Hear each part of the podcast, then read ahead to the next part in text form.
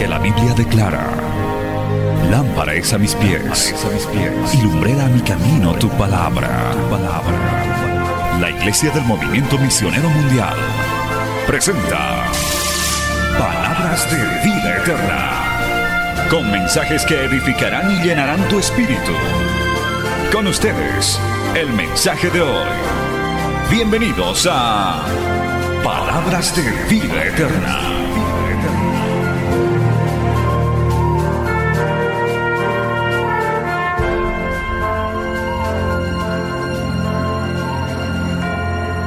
Día de hoy, como nuestro cuarto día de la Semana de la Familia, ¿cuántos nos estamos gozando en esta Semana de la Familia, hermanos? Amén. Creo que la palabra realmente nos ha estado nutriendo, nos ha estado fortaleciendo, nos ha estado respondiendo a muchas inquietudes que muchos teníamos por ahí. Hasta puedo decir, no, nos, está, ha estado corrigiendo porque hemos recibido jalones de oreja también, pero lo recibimos con gozo porque sabemos que la corrección de Dios llega a tiempo. Amén. Vamos a abrir nuestras Biblias el día de hoy en primera carta de Juan, capítulo 4. Y vamos a dar lectura a partir del versículo 1. El día de hoy, pues el tema de, hoy es la familia y la modernidad. Gloria sea al Señor, la palabra de Dios de la cual vamos a extraer enseñanza para abarcar este tema que es muy amplio. Esperemos que el tiempo nos sea favorable, que podamos tocar todo lo que es más prioritario, más urgente sobre este tema. Que Dios nos conceda, amados hermanos. Primera de Juan capítulo 4. ¿Cuántos tenemos la palabra del Señor? Amén. Gloria a Dios. Dice su palabra, amados, no creáis a todo espíritu, sino probad los espíritus si son de Dios, porque muchos falsos profetas han salido por el mundo.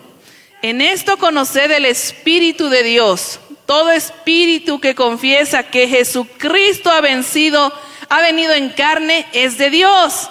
Y todo espíritu que no confiesa que Jesucristo ha venido en carne, no es de Dios.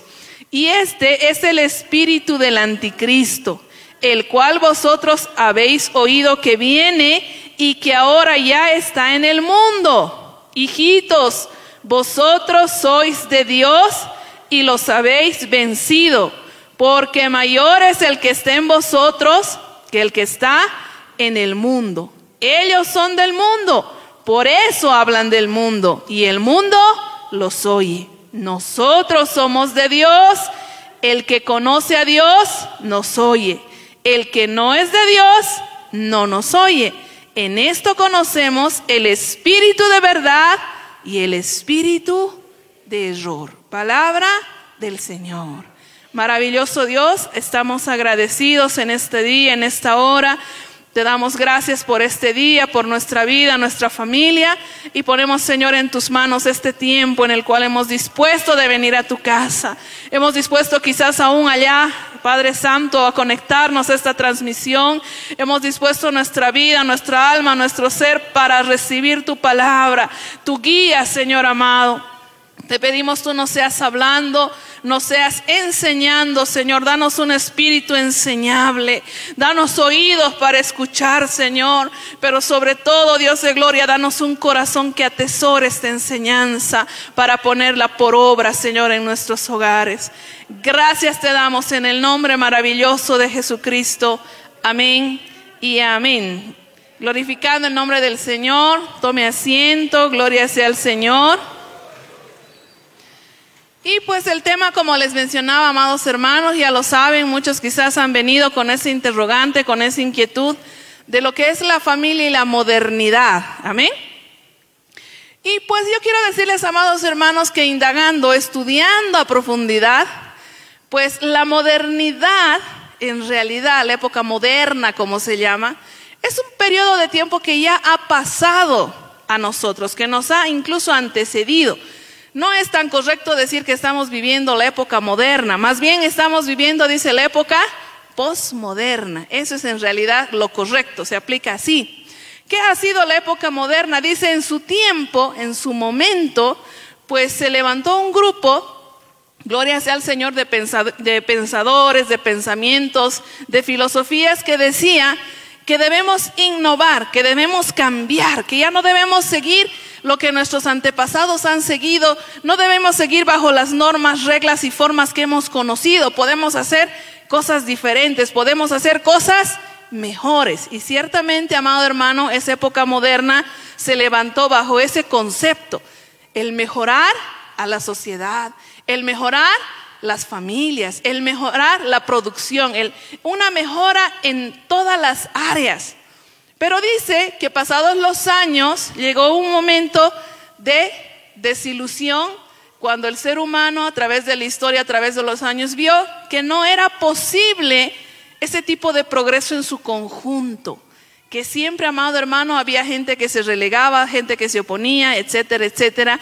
Y nació este famoso movimiento y este famoso concepto del postmodernismo. ¿Qué quiere decir postmodernismo?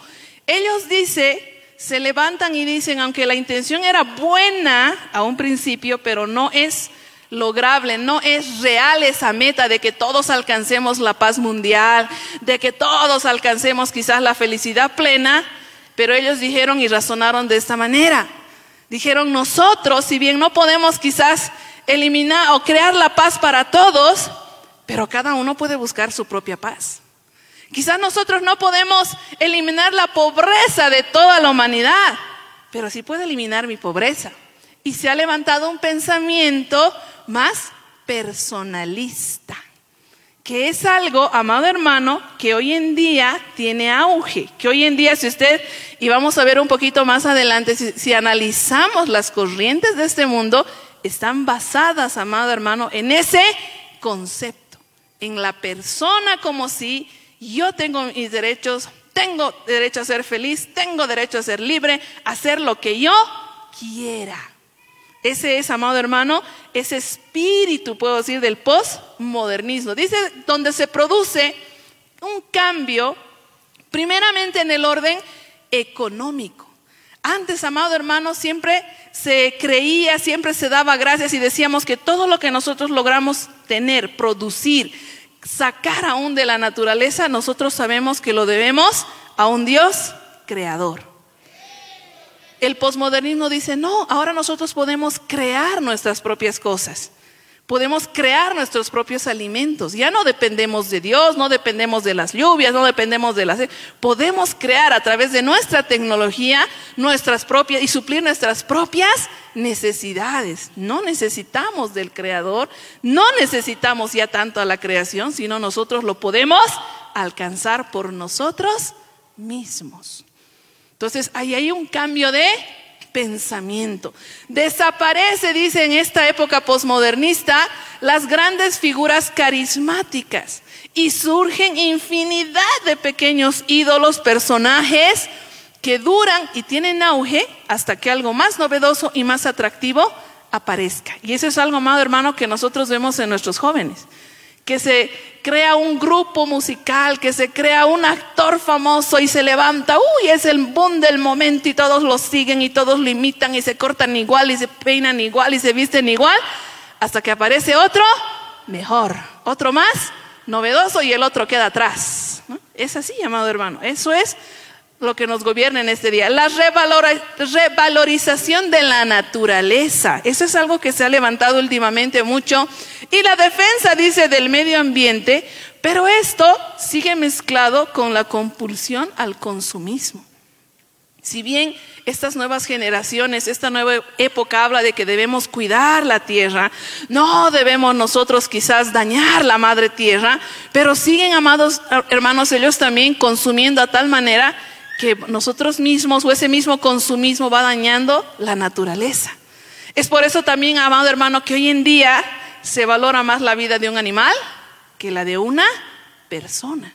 Sí, la gente se levanta, hermano, a luchar por los derechos de un animal, que yo no le digo que esté mal defender a los animales de la crueldad, del maltrato, pero no es así, amado hermano, cuando es un ser humano el que recibe quizás un daño, una afrenta, no.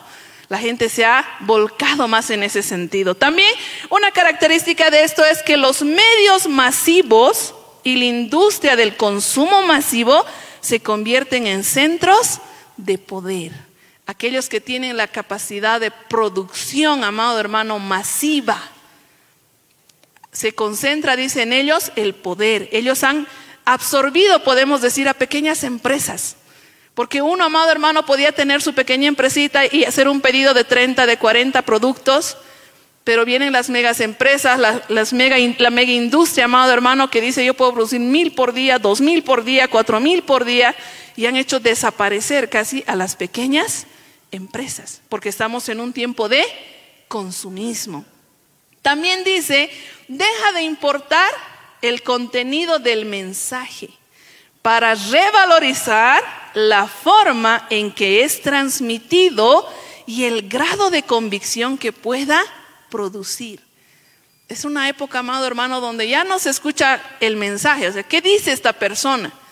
No, nosotros nos vamos a qué bien lo dice, cómo, cómo motiva, cómo se mueve, cómo domina el escenario, pero ya nadie escucha realmente lo que dice, qué transmite. Eso ya a la gente no le interesa. Le interesa que sea carismático, que sea quizás una persona atrayente y esa persona, amado hermano, lo siguen, lo llaman, lo buscan, pero ya no valoramos el mensaje que transmite. Antes no era así. Lo podemos notar, amado hermano, en la música. Antes la música se escuchaba su contenido, se entendía su contenido, se razonaba en su contenido. Hoy en día nuestros jóvenes, tristemente, allá en el mundo sin Cristo, pueden estar en una discoteca bailando hasta letras ofensivas a ellos mismos, que los ofenden, pero ellos no se dan cuenta. Porque es tan carismático el artista que no escuchan qué es lo que está transmitiendo, pero sí lo siguen, sí lo apoyan, sí invierten en ellos. ¿No? Es parte de esta edad posmoderna. Desaparece también la ideología como forma de elección de los líderes siendo reemplazada por la imagen.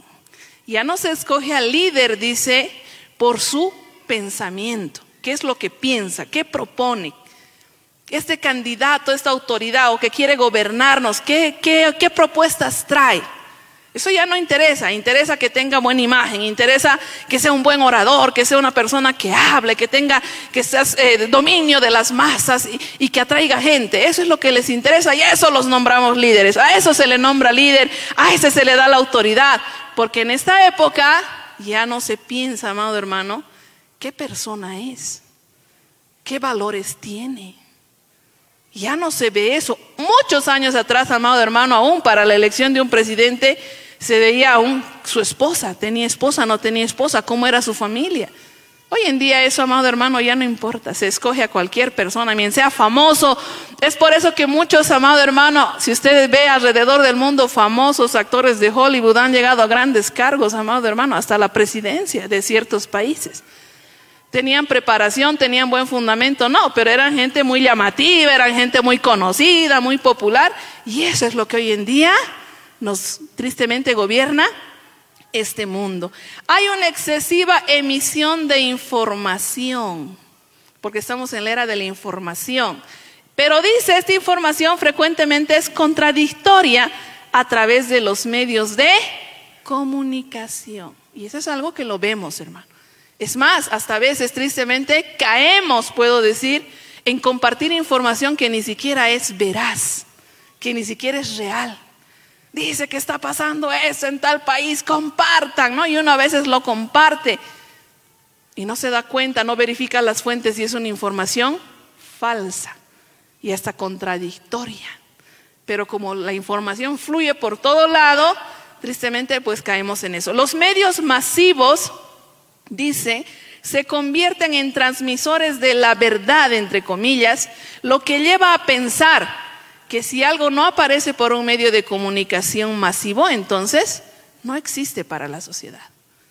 Y eso es verdad, amados hermanos. ¿Cuántas veces nuestro pastor nos decía, ah, si algo malo pasase en la iglesia, los medios correrían, harían escándalo, compartirían, transmitirían, harían notas, se apostarían allá afuera, hermano.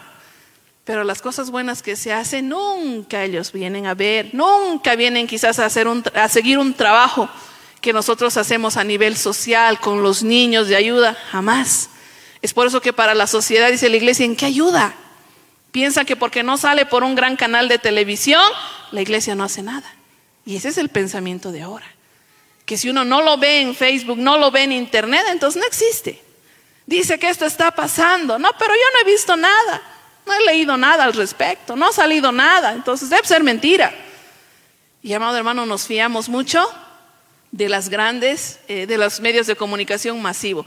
Dice, el receptor se aleja de la información recibida, quitándole realidad y pertinencia, convirtiéndola en mero entretenimiento. Y hoy en día es así, hermano.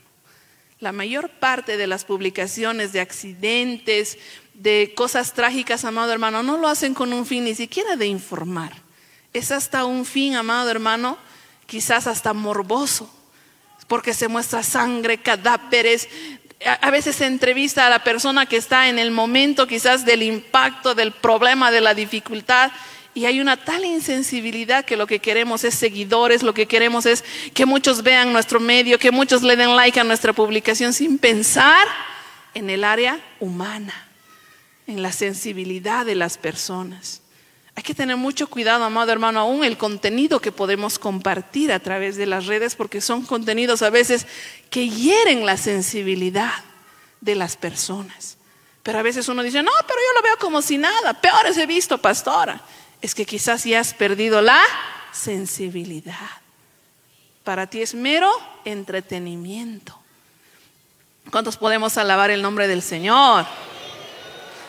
Dice, se pierde la intimidad. En este tiempo, amado hermano, hay pérdida de la intimidad y la vida de los demás se convierte en un show, especialmente en el contexto de las redes sociales. Y eso es verdad. Muchos exponen su vida no solamente como antes los famosos estaban expuestos a los paparazzis, perseguidos, que ellos decían, no, o sea, no podemos salir a la calle tranquilos, no podemos pasear con nuestros hijos, no podemos salir de compras porque estamos acechados constantemente, están mirando, fotografiando, filmando cada paso que damos. Hoy en día, amado hermano, no es necesario ser famoso, porque muchos voluntariamente se exponen en las redes sociales que aquí estoy comiendo, que este es mi colegio, que aquí está mi número, ¿no? Y muchos tristemente, hasta por el mal manejo de esa información, han caído en redes de trata y tráfico, han caído en estafas, en robos, porque no manejan la información, porque se exponen, amado hermano, como si fuese un show, como si fuese un espectáculo su vida. Y dicen, no, ah, me he levantado y se sacan fotos. He ido al baño y se sacan otra foto. Me estoy peinando y se sacan otra foto y lo publican. Y ellos mismos se exponen, hermano, como en un show, como si fuesen, no sé. Gloria sea al Señor. ¿Qué más dice? Los individuos quieren vivir el presente. El futuro y el pasado pierden importancia. Eso no es así, amado hermano, la época que vivimos. Hay una frase por ahí que yo escuchaba y dice, no, comamos y bebamos, que mañana moriremos. No pensemos en el mañana. No pensemos en el pasado, aprovechemos ahora que estamos vivos, hagamos, gastemos, saltemos, démosle rienda suelta a nuestros gustos, nuestras pasiones, porque finalmente parecemos venido a este mundo, se vive solo una vez. Y ese es un pensamiento, amado hermano, que gobierna a mucha gente, que les hace pensar, el ahora importa, el pasado ya no se puede hacer nada y el presente tampoco importa. El ahora, disfruta ahora, aprovecha ahora. Cuando, amado hermano, también nosotros tenemos que vivir sabiamente, tomando decisiones correctas, porque lo que hoy hagas, hermano, con tu presente, va a repercutir en tu futuro. Eso es imposible de evitar.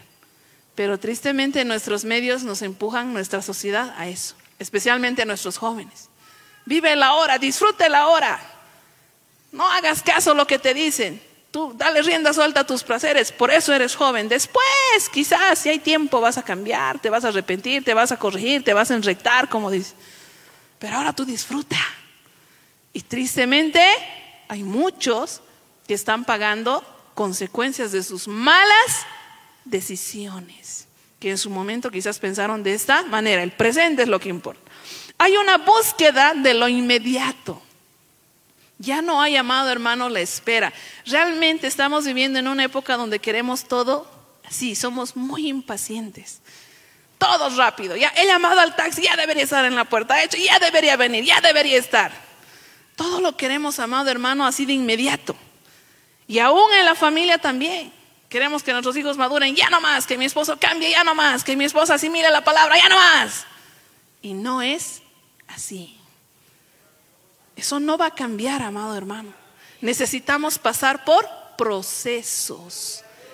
Porque si nos saltamos los procesos, no vamos a tener la madurez, la capacidad, pues de asumir lo que viene más adelante. Pero estamos en la búsqueda, nuestro, nuestro medio actual está en la búsqueda de lo inmediato.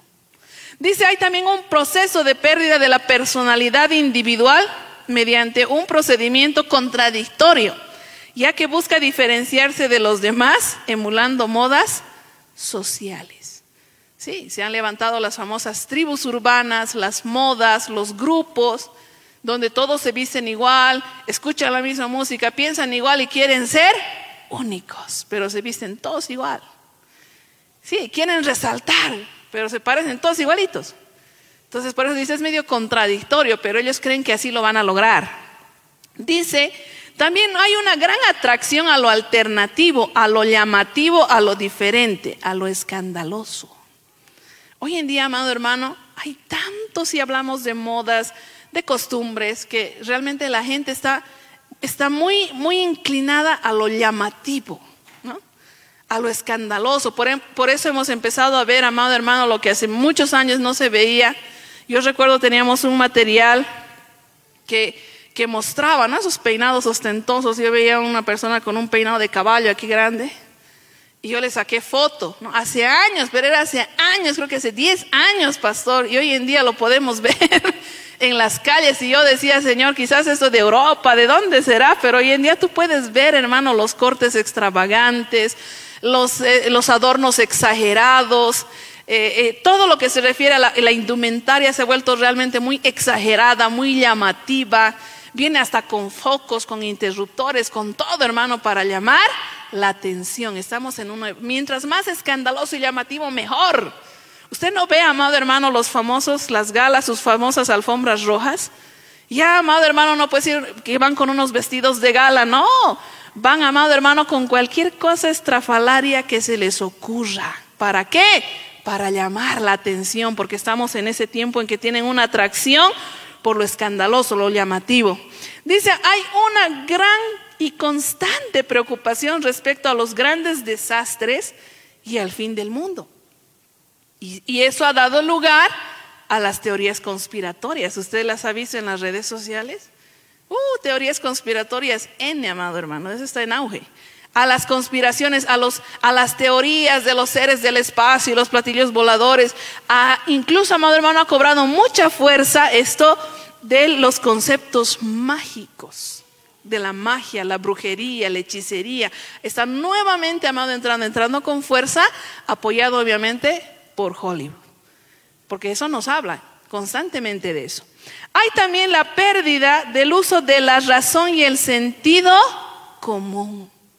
En contraparte, dice, se rinde culto más a la tecnología. Hay más confianza en la tecnología que en uno mismo. Fácil. Cuando se le pregunta, no hermano, 48 por 24, ¿qué es lo primero que hace? Sacar el celular. Sí, porque se confía en la Ya no confiamos en que nuestra cabeza pueda multiplicar, hermano. Así fue la tabla del 2, 2 por 3, un ratito. Verificaré. Sí, porque nos hemos acostumbrado, nos han empujado, amado hermano. Y nuestras nuevas generaciones, ya lo vamos a ver más adelante, viven en eso se, se están formando en eso. Nuestros niños están creciendo en este medio. Ahí dice una gran despreocupación ante la injusticia. Y eso es verdad, hermano. Antes una injusticia, dice, era para que todos se levanten, protesten, marchen como se marcha aquí todos los días con sus petardos y dicen eso no es justo, que no, no, no puede ser así, no podemos tolerar. Pero hoy en día uno está ciego no dice nada. Sabe que es injusto, sabe que no debe ser, pero como a mí, no, a mí no me afecta, y tristemente se permite la injusticia. Hay la desaparición de los valores, especialmente el valor del esfuerzo, de lo que nos hablaba nuestro pastor. Hoy en día hay este lema que es una, mentira, es una verdad a medias. No trabajes duro, trabaja inteligente. ¿Han escuchado esa frase? Que quiere decir, no te esfuerces tanto. Si con medio esfuerzo lo puedes lograr. ¿Para qué estudias tanto? ¿Para qué sacar 100 si con 51 raspando puedes pasar? ¿Para qué? Evitémonos la fatiga. Y eso, amado hermano, está desvalorizando el esfuerzo. ¿Sí? Al que saca 100, ¡ay, qué bien! Pero al que saca 50, bien, hijito, lo has hecho bien, excelente, qué bien, sigue así. Pero ya no se motiva, amado hermano, a esforzarnos. Estamos haciendo qué? Creando, amado hermano, un término medio. Es decir, si raspando entras al cielo, hermano, ya, ni modo, está bien, lo lograste. Pero la palabra del Señor, hermano, no dice eso. La palabra del Señor dice que debemos esforzarnos y que debemos hacer las cosas como para el Señor. Y para el Señor se debe hacer lo mejor posible. ¿Cuántos dicen amén? Hermano, en esta edad posmoderna dice aparecen grandes cambios en torno a las diversas religiones. ¿Qué cambios estamos viendo en las grandes religiones? Por ejemplo, aceptación de conductas que estaban totalmente condenadas por sus mismos dogmas iglesias o buenas religiones que decían el matrimonio es entre hombre y una mujer, hoy en día están diciendo no, el matrimonio también puede ser entre hombre y hombre, mujer con mujer, finalmente Dios nos ama a todos y tristemente están retrocediendo sobre sus mismos pasos. Han dado su brazo a torcer. Pese que se han mantenido por años y por años y por años y han luchado, pero en esta época, amado hermano, muchos se han doblegado. Muchos se han rendido tristemente a esos conceptos y a esos pensamientos. Las personas, dice, aprenden a compartir la diversión vía Internet de manera aislada o individualista. Estamos, amado hermano, y con la pandemia hemos aprendido y hemos tenido que entender y decir, bueno, pues no hay de otra, ¿no? Tenemos que usar los medios virtuales, los medios digitales, y lo hemos aprendido a compartir, pero tristemente de manera aislada individualista. No es que todos nos vamos a poner a jugar un juego de mesa o todos vamos a jugar en, la misma red, pero todos los miembros de la familia, ¿no? Tú con tu dispositivo, con quién estarás jugando, tú con otro, con quién estarás charlando, yo también con quién estaré hablando, pero cada uno en su mundo. Eso es, amado hermano, lo que se vive hoy en día. Esto, amado hermano, ha llevado a que la familia las generaciones cambien sus formas de pensar, sus estructuras y sus formas de conducta. Y eso, amado hermano, siempre está marcado por lo que nos rodea. Siempre nosotros vamos a ser, quiera o no, afectados por el mundo que nos rodea. La familia, los hijos, el concepto que tenemos ha ido cambiando y va cambiando a través de las generaciones por las modas que han existido, porque estos movimientos modernistas, por modernistas, hermano, no solamente han influido en familia, han influido en literatura, han influido en política, han influido en la sociedad, hasta en el arte y la arquitectura, hermano, ha cambiado. No es como antes. Entonces, ha llamado, hermano, una influencia y ha llamado, hermano, la familia empieza también a cambiar. No es la misma familia, el entorno, la forma, la manera de una familia, la de nuestros abuelos, por ejemplo que la familia de nuestros padres. Nuestra familia tampoco. Y la familia de nuestros hijos también será diferente. Para esto he traído dos videos y lo podemos ver ahí en controles. Gloria a Dios. Vamos a entrar un poquito en esto de las generaciones. Amén. Alaba el nombre del Señor, hermano. Mientras pasan el video.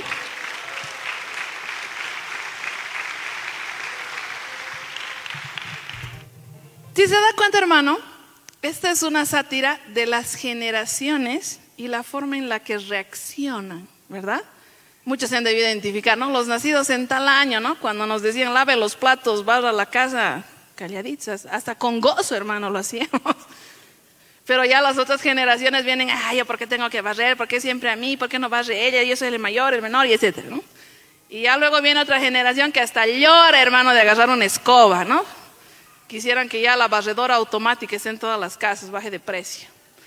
Sí, porque el, medio, hermano, afecta a la familia, cómo se desenvuelve la familia. ¿Ha visto, hermano, por ejemplo, el umbral del dolor? ¿Cómo reaccionaban al dolor? ¿Ha visto los nacidos en los 70 se golpea, hermano, y poco más el árbol se rompe, hermano?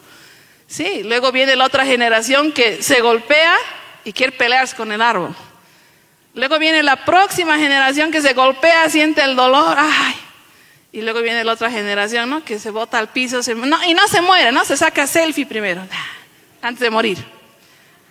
Y es una manera, amado hermano, en que influye la sociedad en lo que es el entorno familiar. Se habla de la generación silente. ¿Sabe quiénes son la generación silente? Los nacidos entre 1928 y 1948. ¿Por qué se le había llamado la generación silente? Dice, eran una generación que dice alcanzaba mayor longevidad y encabezaban una lista de porcentajes más altos de matrimonio, la generación silente. ¿Por qué se le llamó silente? Porque ellos atravesaron diversas circunstancias y pues nunca, amado hermano, su conducta, su modo de actuar se vio afectado por ese entorno duro que les tocó vivir, sino que tuvieron que seguir adelante. Luego vienen los baby boomers que son la generación nacida entre 1949 y 1968. Los baby boomers, dice, gozan en general de buenos índices de salud y educación. Tienden a desempeñarse pobremente en el mundo digital.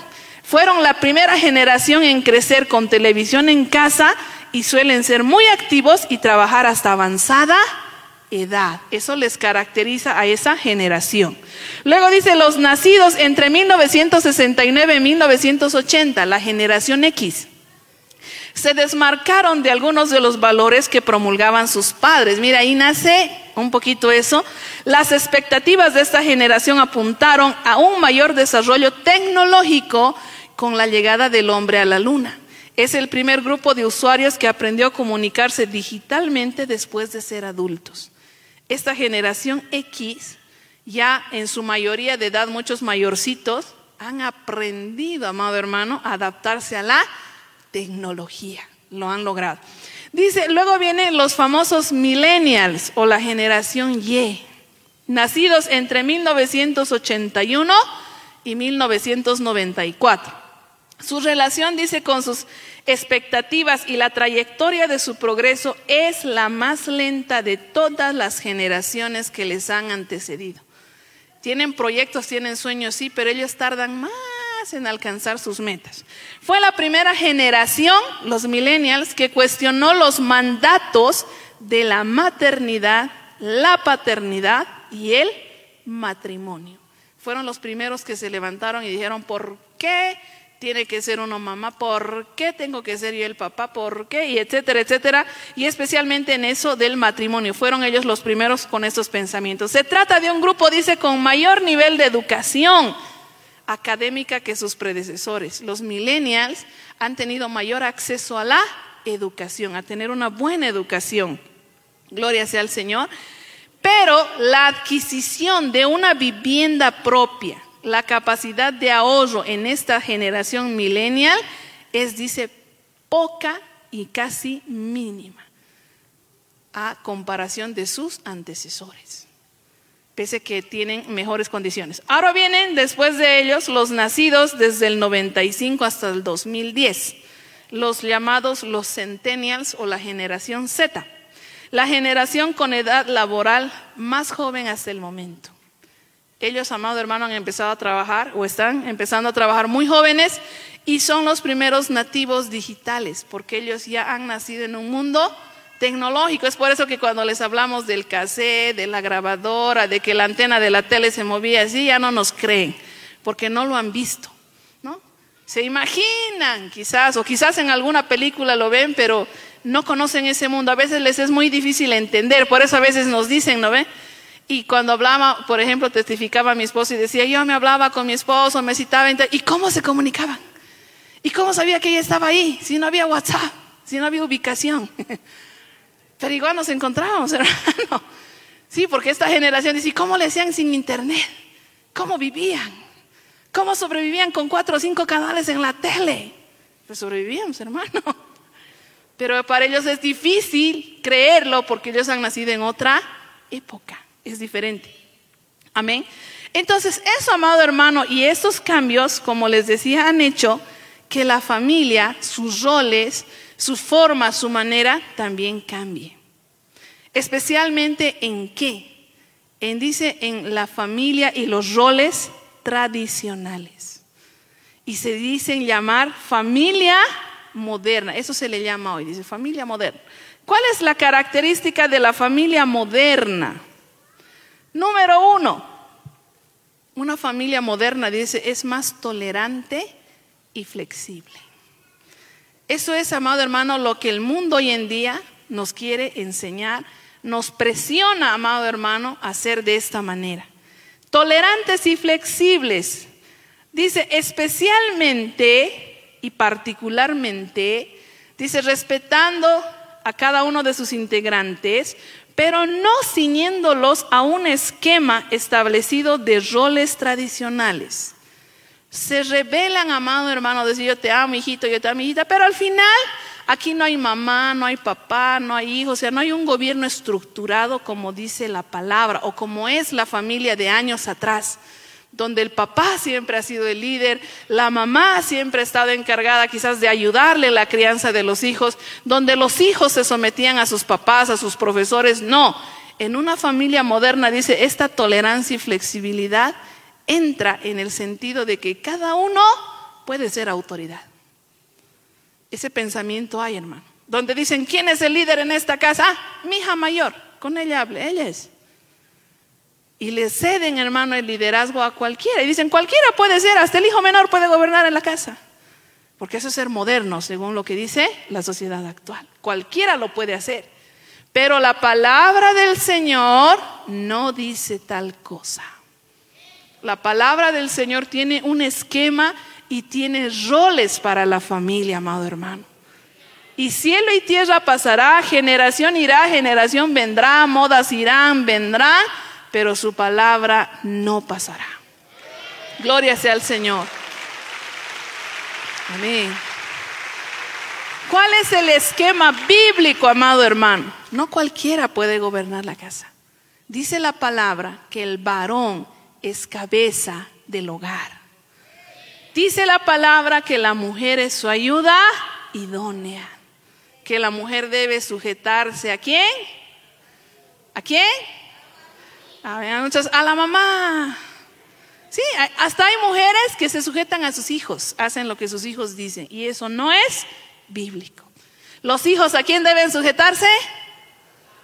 A los papás. Es una, la familia bíblica, amado hermano, tiene roles bien establecidos.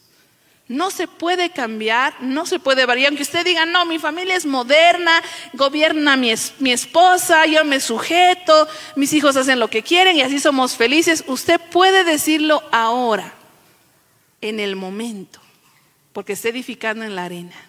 Pero en algún momento esa casa caerá, porque no está edificada en el esquema bíblico, en la roca que es Cristo y su palabra.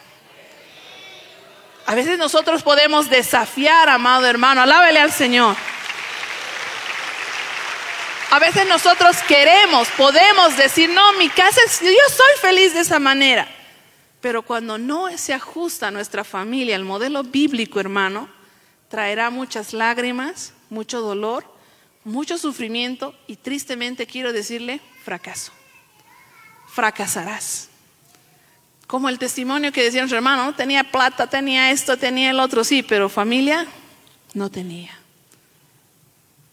Y amado hermano, a través de los tiempos, yo puedo decir que todas las generaciones se han dado cuenta que al final lo material no llena. Al final lo material no compra una esposa, no compra el amor de tu esposa. El que tú les des juguetes a tus hijos, amado hermano, quizás jugueterías enteras, no compra el amor de tus hijos no compra, no reemplaza, porque la palabra del Señor lo ha establecido de esa manera. También las familias modernas, dice, se caracterizan porque son diversas. En la familia moderna, dice, el lazo sanguíneo pasa a ser secundario. Lo más importante es el lazo afectivo.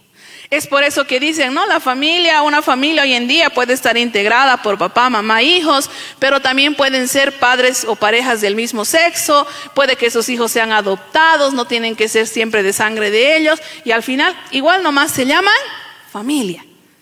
Pero eso no dice la palabra del Señor. La palabra de Dios, hermano, le da una honra especial al Padre y a la Madre, aquel que te ha engendrado, aquella que te ha dado a luz. Uno puede decir, pero yo he tenido la peor madre del mundo, el peor padre del mundo, pero la palabra aún nos dice que nosotros debemos honrarlos porque nos han dado la vida. Ya Dios se encargará de lo demás. Amén. Pero la palabra nos manda a honrar a papá y a mamá. Le da esa importancia, hermano, a los lazos de sangre que tenemos con nuestra familia. Pero en la familia moderna dice, no, finalmente si tú quieres que el vecino lo amas más que a tu papá, entonces él es tu familia. No es ese que vive contigo. O no es esa señora que toda la vida te manda y hasta, amado hermano, por eso hay muchas jóvenes, tristemente, que le han perdido el respeto a papá y a mamá y ya no le llaman ni de papá ni de mamá, le llaman de nombre, de apodo, porque dicen, no, es la señora que vive en mi casa, es la que me cría. Pero no, de mi mamá es tal persona, ay, ya yo la amo como a mi mamá. Haciendo a un lado, amado hermano, quizás esos lazos de sangre que la palabra nos pide que nosotros honremos. Debemos honrar a nuestros padres hayan hecho bien o hayan hecho mal. Porque al final nos han dado vida. Hayan hecho lo que hayan hecho. Pero la familia moderna dice, no, los lazos consanguíneos no tienen mucha importancia. Pero para Dios sí tienen mucha importancia. También dice, las familias modernas son más que todo familias urbanas, aunque puede haber, dice, familias modernas en el campo, pero la mayoría son aquellas que siempre están eh, eh, residentes en ciudades, que dejan lo que son las provincias y todo eso y deciden vivir en las ciudades. Ello implica que dice suelen ser familias pequeñas. La familia moderna dice es una familia pequeña. Si ya tienes cuatro o cinco hijos ya no encajas para ese molde, hermano, ya no puedes. Porque dice, las familias modernas son familias pequeñas. Tienen uno, máximo, dos hijos, no más. Esta característica se debe al hecho de que sus miembros suelen tener un éxito profesional y laboral, por lo cual no les permite dedicarse 100% a una vida familiar. O sea, la familia moderna busca el éxito profesional en lugar de la crianza de los hijos. Muchos, incluso ahora, ya no quieren tener hijos. Quieren tener perros, gatos, monos, tortugas. Pero no quieren tener hijos porque dices que yo trabajo, es que yo, el, otro también trabaja, ¿quién va a cuidar a la guagua? No, mejor así estamos bien. Al final yo voy a llegar a la cumbre, voy a llegar a lo más alto de mi carrera. Porque, amado hermano, ese es un pensamiento del mundo. No es un pensamiento de Dios. ¿Qué dice la palabra del Señor? Lo conocemos muchos, amado hermano, el Salmo 127, verso 3. Herencia de Jehová son los hijos. Cosa de estima. El fruto del vientre. Pero la familia moderna, ¿qué dice? Los hijos son un estorbo. Los hijos son pérdida de tiempo. Los hijos no me dejan profesionalmente realizarme. Los hijos son una demanda económica que yo podía haber invertido en otras cosas personales. Los hijos han venido quizás a quebrantar mi matrimonio, mi relación con mi esposo tan feliz que vivíamos. Pero la palabra de Dios dice, herencia de Jehová son nuestros hijos. No podemos tener ese pensamiento nosotros, amados hermanos. No podemos dejar que esto entre. Por eso la palabra nos decía que nosotros tenemos que distinguir entre el espíritu de verdad y el espíritu del error. Que hay tanta corriente y maestros que vienen y enseñan y te dicen, pero tú puedes ser millonario, empresario, prosperado, exitoso. ¿Qué nos dice? ¿Qué les dicen a nuestros jóvenes? No te cases, hasta el matrimonio es, para, es un estorbo. Puedes vivir libremente, en unión libre, con uno, con otra, sin ningún compromiso. Pero eso no dice la palabra del Señor. la palabra del Señor seguirá diciendo que honroso es en todos el matrimonio, que los hijos son herencia de Jehová, que la familia, amado hermano, es lo prioritario, que los roles son necesarios en la familia. Los esquemas bíblicos son indispensables en un hogar, amado hermano, si queremos que este hogar prospere. También las familias modernas se basan, amado hermano, se caracterizan, porque son tecnológicas, son muy dadas a la tecnología. Es, dice otra característica de la familia moderna, la tecnología, aunque tristemente para muchas de estas familias modernas, más que un aliado en muchos hogares, se ha vuelto un problema. Ahora, amado hermano, ¿vamos a satanizar la tecnología? No, no podemos hacerlo porque estamos en un mundo en una era tecnológica. Pero no podemos, hermano, abrir libremente nuestro hogar a todas las tecnologías. No podemos agarrar y decir, uy, somos una familia moderna tecnológica, aquí está celular con wifi ilimitado para todos los miembros de la familia, como tristemente muchos han hecho. El, para el de dos años, para el de cinco, para el de siete, para el de quince, el papá y la mamá, y listo, y cada uno en su dispositivo, quién sabe viendo qué, quién sabe alimentándose de qué. No podemos, amado hermano, hacer eso. Nosotros tenemos que aprender a discernir lo bueno de lo malo. Tenemos que aprender, alábele al Señor, amado hermano.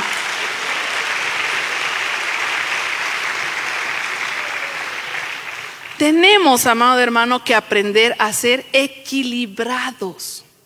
¿Qué nos dice la palabra del Señor? ¿Qué decía Pablo? Él decía, todo me es lícito pero a veces no todo conviene. Todo me es lícito, pero yo no me dejaré dominar de ninguna cosa. Y si yo veo que esto me domina, pues entonces no es conveniente para mí.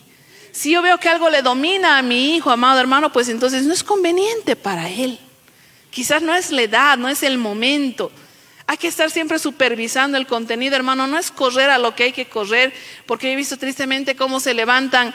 Eh, hay una nueva plataforma de música, de no sé qué, o de películas. Uy, ya se instala, ya, ya se descargan la aplicación. Dios mío, van corriendo como desesperados sin saber qué es, cómo es qué viene, qué promueve, qué tiene por detrás. Nosotros tenemos, amado hermano, que examinarlo todo y retener solamente lo bueno.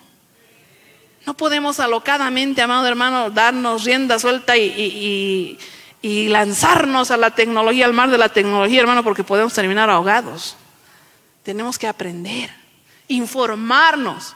Porque tampoco, amado hermano, está bien el otro lado de decir, entonces sí, el Internet es del diablo, la tecnología es del demonio, entonces cero celular, aquí cero wifi, cero televisión, cero todo. Tampoco podemos hacer tal cosa, amado hermano. Porque si usted lee la palabra, ese extremismo también existía en los tiempos bíblicos. Por eso habla Pablo y decía, hay, hay personas que les enseñan y están incitando a nuestros hermanos a no casarse, a abstenerse, aún de ciertos alimentos porque es pecado. O sea, iban al otro extremo y no es, amado hermano, sano ningún extremo. Hay que tener un equilibrio. ¿Cuántos dicen amén? Hay que vivir una vida equilibrada. La familia moderna, dice, se caracteriza mucho por la búsqueda de la superación individual y personal. El mejorar como persona, lo cual le digo, amado hermano, no le digo que esté mal, pero nosotros tenemos que tener prioridades. No podemos ponernos por encima de las necesidades de los demás. Hay tristemente padres que dicen, que yo me voy a superar como profesional, me voy seis meses a la Argentina y, verán cómo se las arreglan, pero yo tengo que superarme. Y la mamá se levanta y dice, yo también me tengo que superar, entonces ya que los cuide el, el vecino, los hijos, y yo también haré mis cursos y me voy a mejorar también profesionalmente. Y amado hermano, ahí no estamos poniendo por prioridad nuestra familia. Podemos mejorar, podemos superarnos, sí, evidentemente, pero hay una prioridad. Si estamos en etapa de crianza, si estamos quizás en etapa de adolescencia, nuestros hijos, que es todavía peor que la de crianza para los que tienen niños, aprovechen, hermano. Después viene lo bueno. Y no se acaba con la juventud tampoco porque ya se están sintiendo felices, ¿no? Tampoco se acaba. Pero nosotros tenemos que priorizar la familia, priorizar lo que dice la palabra de Dios antes de buscar una superación personal. Ahora yo, yo, le pregunto, ¿no? A esta humanidad, ¿cuándo usted ha hablado, ha escuchado hablar una superación espiritual? La gente no busca eso, hermano. Una superación en valores. No busca eso, amado hermano. Busca una superación en el área profesional, en el área material, todo lo que se refiere a lo exterior, pero en lo personal muchos son pobres, hermano aunque tienen mucha superación, muchos títulos, muchos conocimientos, pero espiritual y emocionalmente son muy pobres. Pobres en valores, pobres en criterio, hasta en madurez. Porque tristemente se han enfocado solamente en lo exterior. La familia moderna también se caracteriza por la aceptación y la mezcla de cualquier método, sistema o corriente filosófica, psicológica que aparezca por ahí, que promete mejorar y solucionar los problemas familiares. O sea, la familia moderna está dispuesta y está abierta a todo. Si te dicen el budismo va a terminar con tus problemas matrimoniales, ya venga, ¿qué hay que hacer? ¿Cómo se practica eso? Uy, se meten, amado hermano. Y si te dice la psicología, no, esto tienes que hacer, ellos van corriendo, amado hermano, y pueden estar en su familia poniendo por práctica todo tipo de corrientes y filosofías, sin pensar, amado hermano, sin escudriñar. Y tristemente, la iglesia cristiana no es la excepción. Porque hay muchos que aunque vienen a una iglesia y tienen una Biblia, no ponen por obra la palabra, ponen por obra otro tipo de consejos, otro tipo de corrientes. Ah, dicen, por ejemplo, ¿no? Que el niño sabe lo que quiere. Él sabe a qué hora quiere comer, a qué hora quiere dormir y hay que hacer lo que el niño quiera. Así va a ser un niño feliz y no va a crecer traumado. Y tristemente hay muchos que le dan oído y están criando así a sus hijos. ¿Sí? Eso dice, amado hermano, quizás un pensamiento humano, psicológico, no sé de dónde, pero la palabra del Señor no dice así. La palabra del Señor nos pide y nos exige que nosotros nos basemos en una sola cosa, un solo fundamento. No podemos meter, amado hermano, conceptos de aquí, conceptos de allá. Es que esa partecita es bonita, pastora, bonito parece, lindo parece, sí, pero ¿es bíblico? ¿De dónde viene? ¿Quién ha creado esa corriente? ¿Quiénes lo practican? Parece bonito a veces lo que nosotros queremos sacar de aquí una cosa, sacar de allá otra cosa, meter a, nuestro, a nuestra familia, practicarlo como familia, pero a veces no lo escudriñamos, no lo llevamos a la luz de la palabra y podemos estar poniendo por obra cosas que no le agradan a Dios. Por eso dice, ¿no? Oseas, mi pueblo perece porque le faltó conocimiento. Y aún dice, por cuanto tú desechaste el conocimiento, yo te desecharé del sacerdocio y me olvidaré de tus hijos. Así que nosotros tenemos que ser estudiosos, hermano, de la palabra. Llevar a qué dice la palabra. O a veces nuestros hijos, hermano, aparecen con cada cosa. Mira, esto ha salido. Esto dice que es así. Esto podemos intentar. Esto podemos aplicar. Esto lo podemos hacer. A ver, un ratito. Veamos qué es. Analicemos a la luz de la palabra. ¿Estará bien? ¿Será bíblico? No. Irá en contra de la palabra del Señor. Le agradará a Dios, pero a veces no lo hacemos, hermano, porque todos lo practican. La mayoría dice que es bonito, que es bien, que funciona, lo hacemos. Entonces, amado hermano, hay que tener mucho cuidado.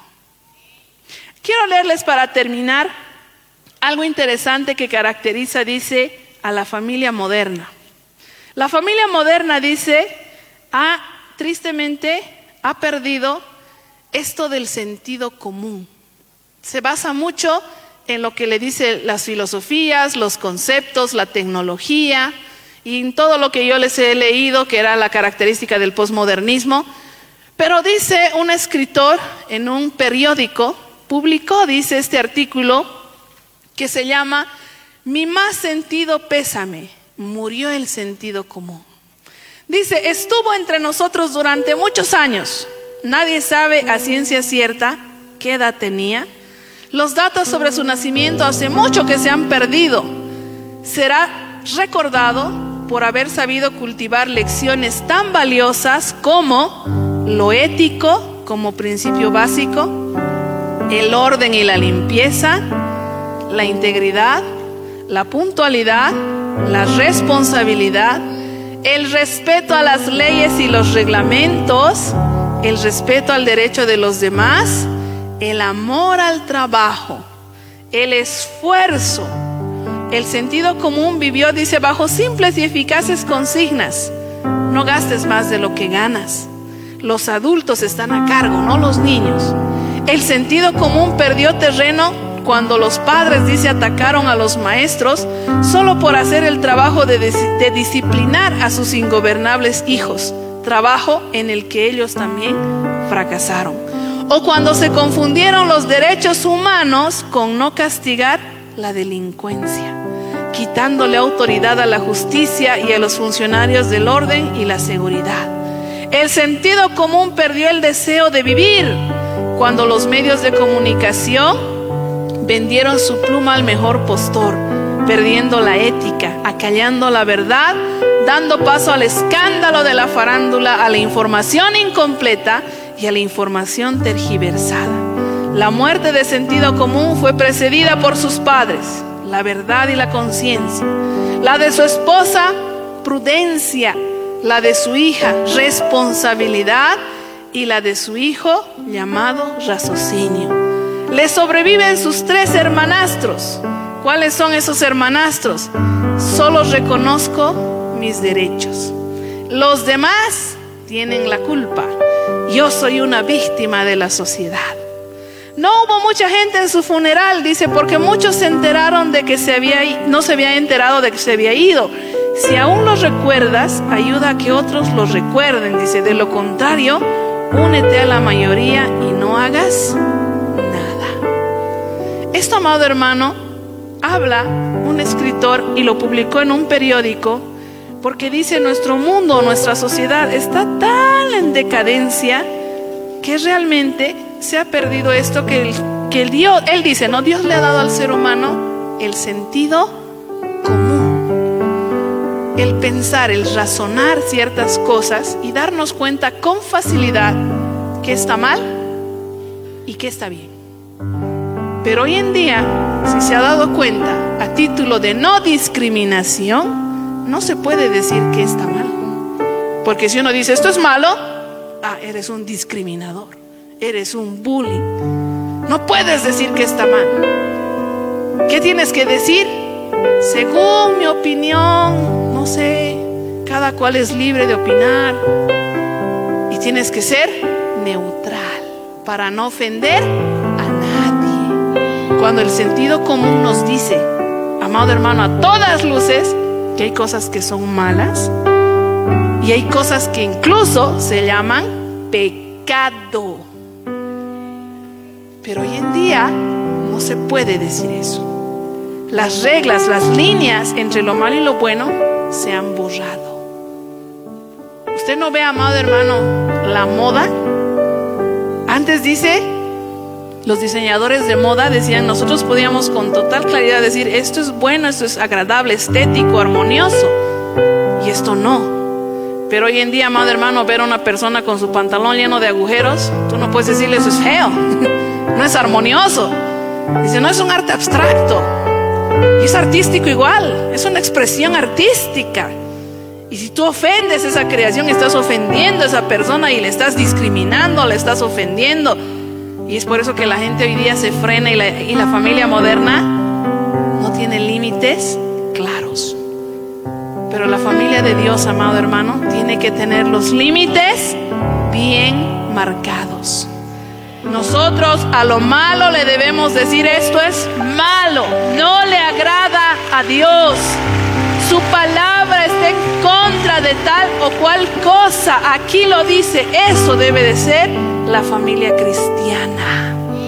Aunque nos acusen de discriminadores, de bullying, de, anticuados, de retrógradas, de fanáticos, de exagerados, de legalistas. Y es una lucha, amados hermanos, porque quienes quieren entrar en esta corriente del posmodernismo son nuestros hijos. que hacen fuerza.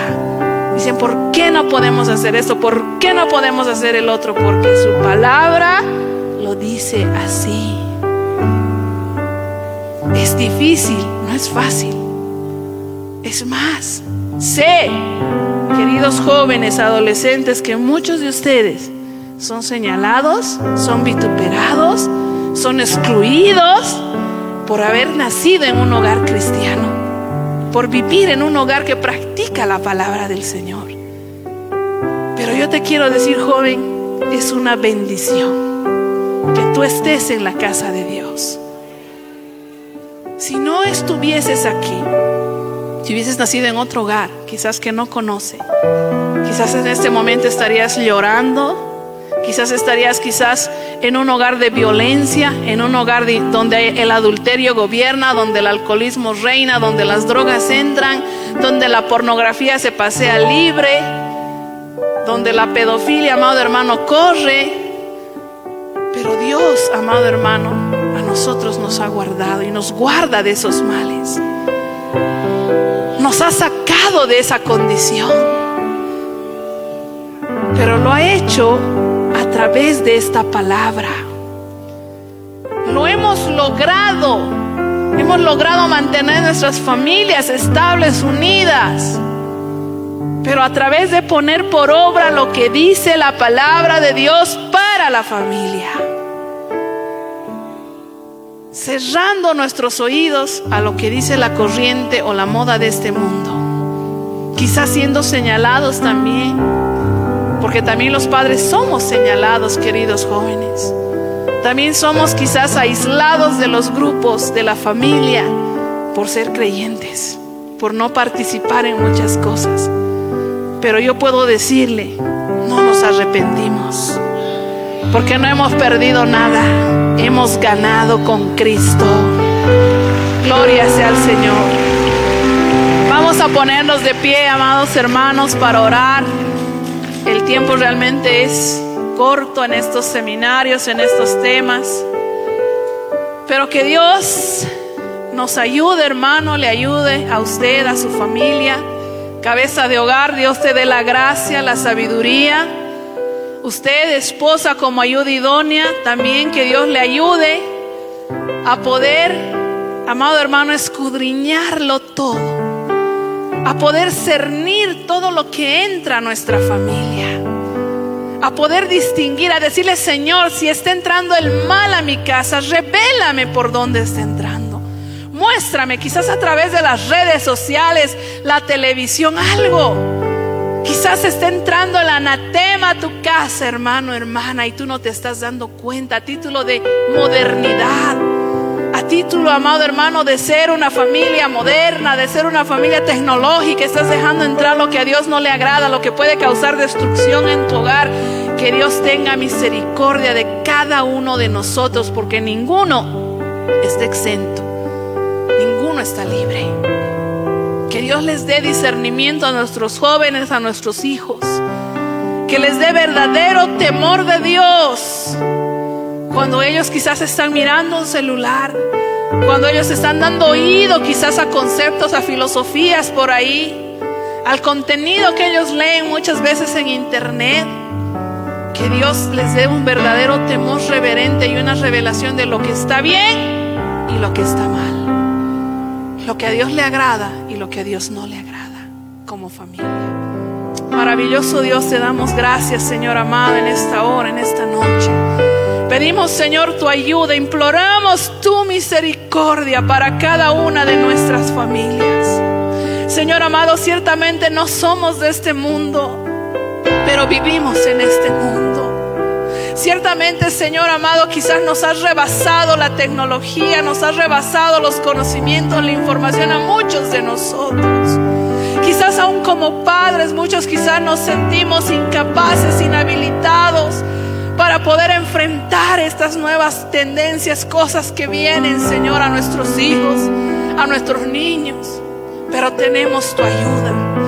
Tu sabiduría, tu gracia, tu Espíritu Santo es nuestro ayudador, aquel que nos va a ayudar a discernir lo bueno de lo malo. Te pedimos que tú cubras con tu sangre poderosa. amado, si en nuestra vida, en nuestro hogar, ha entrado filosofías vanas, si quizás hemos dado oído a maestros falsos, engañadores, si quizás aún hemos creído el espíritu del error, Señor de misericordia, ayúdanos. Destapa toda maquinación del enemigo en nuestros hogares. Abre nuestros ojos espirituales. Ayúdanos a ser más estudiosos de tu palabra. Ayúdanos a crecer espiritualmente primeramente, Señor. Ayúdanos a tener prioridad en nuestras familias, en nuestras vidas. Ayúdanos, Señor amado, a mantenernos en el modelo bíblico que dice tu palabra.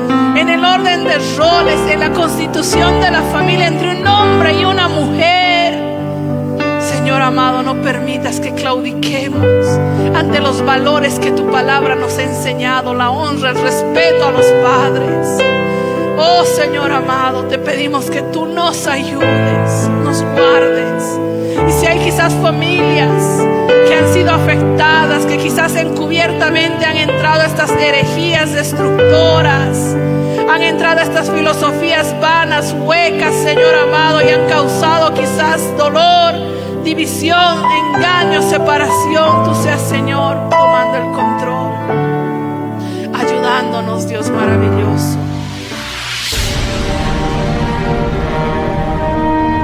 Porque la Biblia declara, lámpara es a mis pies, a mis pies y lumbrera a mi camino tu palabra. tu palabra. La Iglesia del Movimiento Misionero Mundial tuvo el grato placer de presentar Palabras de Vida Eterna. Si el mensaje de hoy ha edificado tu vida y llenado tu ser, comunícate con los teléfonos de esta emisora. También para pedir una copia del mismo y compartir con otros. Esta fue una producción de la Iglesia del Movimiento Misionero Mundial. Gracias por tu atención. Hasta la próxima. Hasta la próxima. Hasta la próxima. Hasta la próxima.